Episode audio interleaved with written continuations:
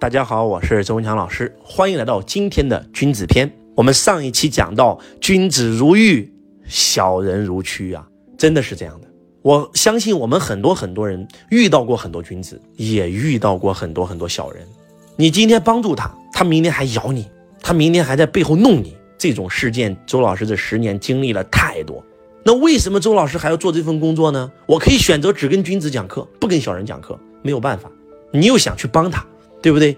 而且最开始，他没有显露出小人行径啊，他最开始把自己装的挺像君子，你知道吗？所以有时候啊，他人是会变的啊。今天你身边全都是君子，慢慢的你都会变成君子；但是你身边全都是小人，那到最后你都会变成小人。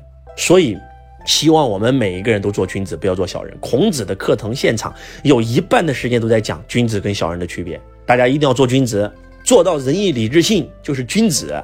啊，你天天是贪嗔痴慢疑，那你就是小人。你连你家老人都不懂得孝顺，还打你爸打你妈，你不是小人，你是啥？你还想赚钱，你还想做一番事业，那怎么可能呢？对不对？就像我们讲的沈阳家长的那个事件一样，让老师给你补习，还去举报老师，那就小人行径嘛，对吧？你看似眼前你的利利益你得到了，那长期来看呢，整个家毁了，没人跟你玩了，你连你朋友都坑，那还说什么说？我们继续往下讲啊，君子之交淡如水。小人之交甘若醴，醴是什么？就就像美酒一样，很甜。什么叫君子之交淡如水，小人之交甘若醴呢？给大家举个案例，周老师有很多好兄弟，我在洛阳，我在郑州，有很多好兄弟，在北京，这些兄弟都是十几年的兄弟，可以这样讲，很久没有联系过，但是只要一见面，非常亲，不开玩笑。我洛阳的一个好兄弟，平常不怎么联系。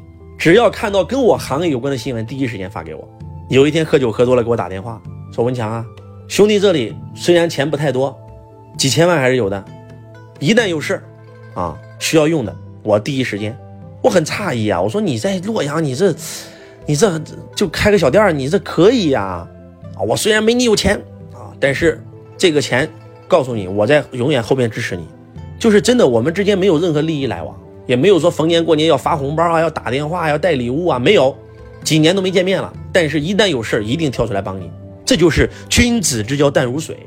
就君子之交，不需要说是啊，很彼此尊重啊，讲话您啊，过年发礼物啊，这个生日发红包等等，不需要。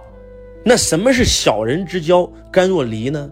曾经周老师交过一个这样的朋友，这个朋友呢，刚开始觉得挺好，就在一起。结果因为他过生日的时候。周老师发了一个红包啊，这个红包不是太大啊，这个八百八十八，拍案而起，懂得尊重人吗？你懂得尊重人吗？劈头盖脸给我骂一顿。从那天起我就知道了，就是说他就是小人之交甘若醴。啥叫小人交甘若醴？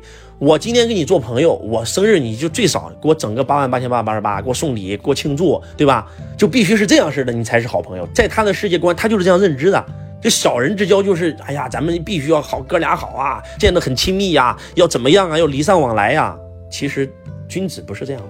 我那天我就知道了，我说好好好，是我错了，我不太懂啊，向您道歉。但是不可能再交心了啊。到最后发现这个朋友确实，啊，在背后是，那真的是说尽周老师坏话，做尽周老师坏事那真的是真的是这样的啊。这句话真的是太牛逼了。你通过这件事，你就可以衡量出你身边的朋友哪个是君子，哪个是小人，你能不能跟他交下去？君子与义，小人与利。四书五经里面有一篇是孟子，孟子有一天去见楚庄王，楚庄王就问孟子啦，说大师你远道而来，你有什么可以帮到我，能给我带来什么利益？孟子就说了，大王，如果你这么讲话的话，咱这天没法聊了啊！你作为一个王，你问我，我能给你带来什么利益？对吧？那我能帮你干啥？帮你把其他国家灭啊？跟你打地盘啊？对不对？就如果说你跟我讲利益，你的大夫也会跟你讲利益，你的士族也会跟你讲利益。那到最后的结果是什么呢？到最后的结果不是都讲利益吗？都讲利益，你的大夫对吧？他把你推翻了，他不就拥有整个你们国家了吗？对不对？你的大夫的家臣也只会讲利益，他把你的大夫给你推翻了，对吧？他不就成为大夫了吗？如果都讲利益，这个国家就灭了。那应该讲什么呢？讲义。养浩然气，对吧？不应该光讲利。你一见面，就像咱们做企业一样，你今天跟员工只讲利不讲义，我跟你讲，今天你会因为钱而驾驭员工，明天他会因为钱而背叛你。所以君子喻于义，小人喻于利。继续啊，防祸于先而不至于后伤情，知而慎行，君子不立于危墙之下。周老师特别喜欢这句话。当你看到这个人是小人的时候，就要远离他。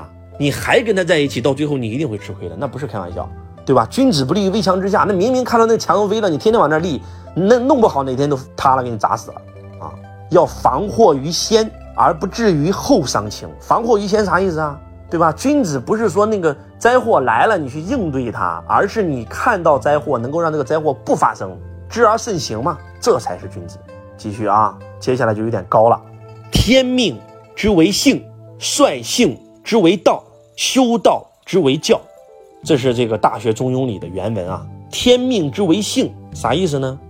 你今天你的这个自信是原本具足的，你科比就是为了打篮球而生的，这是你自信里带的东西。打篮球就是你的天命，就是你的轨道。天命之为性嘛。但是你明明喜欢打篮球，你的性情里就喜欢打篮球，结果你爸就是不让你打，那科比就废了。率性之为道，你按照你心中的习性去干，你去打篮球了就是得道了，你就上道了，你就成功了。但是你不按照你的自信往前走，那你就背道，背道你肯定会失败嘛。这个世界所有的成功就是合道嘛，所有的失败就是背道嘛。修道之为教，这句话更高。周老师经常讲，教就是最好的学。演讲最大的好处就是讲着讲着把别人讲懵了，把自己讲通了。修道之为教啥意思啊？对不对？就像孔子一样，老子一样，为什么要教你啊？他自己要修成圣人。他教你成为圣人，教就是最好的学呀。修道之为教，你要想修道，很简单，你就教别人道，你到最后就一定能得到。真的是这样，教就是最好的学啊。当你读四书五经以后，你会发现，真的书里讲的太好了。咱们一定要做君子，不要做小人，要亲近君子，远离小人。而且我们要衡量一下自己，我今天做这件事儿是君子行径还是小人行径啊？我今天升起这个念，我今天讲的这句话，我今天做的这个行为是君子之风吗？如果不是。是小人行径吗？那必须马上不能这么干。就孔夫子就会教导他的弟子，起的每一个念，说的每一句话，做每一个行为之前，先问自己一个问题：这是君子干的事儿还是小人干的事儿？如果是君子干的事儿，我就干；如果是小人干的事儿，我就不干。就这么简单。我一个学生就在寺院，他是做法事的。他说：“周老师，你知道吗？我们这里的法事啊，最多做的就是驱小人。所以说，不要让自己沦落成小人行径。”沦落成小人行径，到最后你把时间线拉长，你会发现，你啥也不是。就像秦桧是小人，岳飞是君子。虽然说你短期看，哎，好像岳飞对吧吃亏了，但是你今天去杭州看看，岳飞的后代越来越好，而这个秦桧的后代一辈子抬不起头。长期来看呢，一定是做君子不做小人。希望今天周老师的分享能够帮到你，做君子不做小人。我是周文强老师，我爱你。如同爱自己。听众朋友，你好，感谢您收听周文强老师的音频，我是周文强老师官方的客服老师。如果您想要报名参加周文强老师现场的课程，或者申请加入周文强老师的公司，您都可以联系到我。我的联系方式：幺八六八二四五四九幺四幺八六。八二四五四九幺四，可搜索添加微信。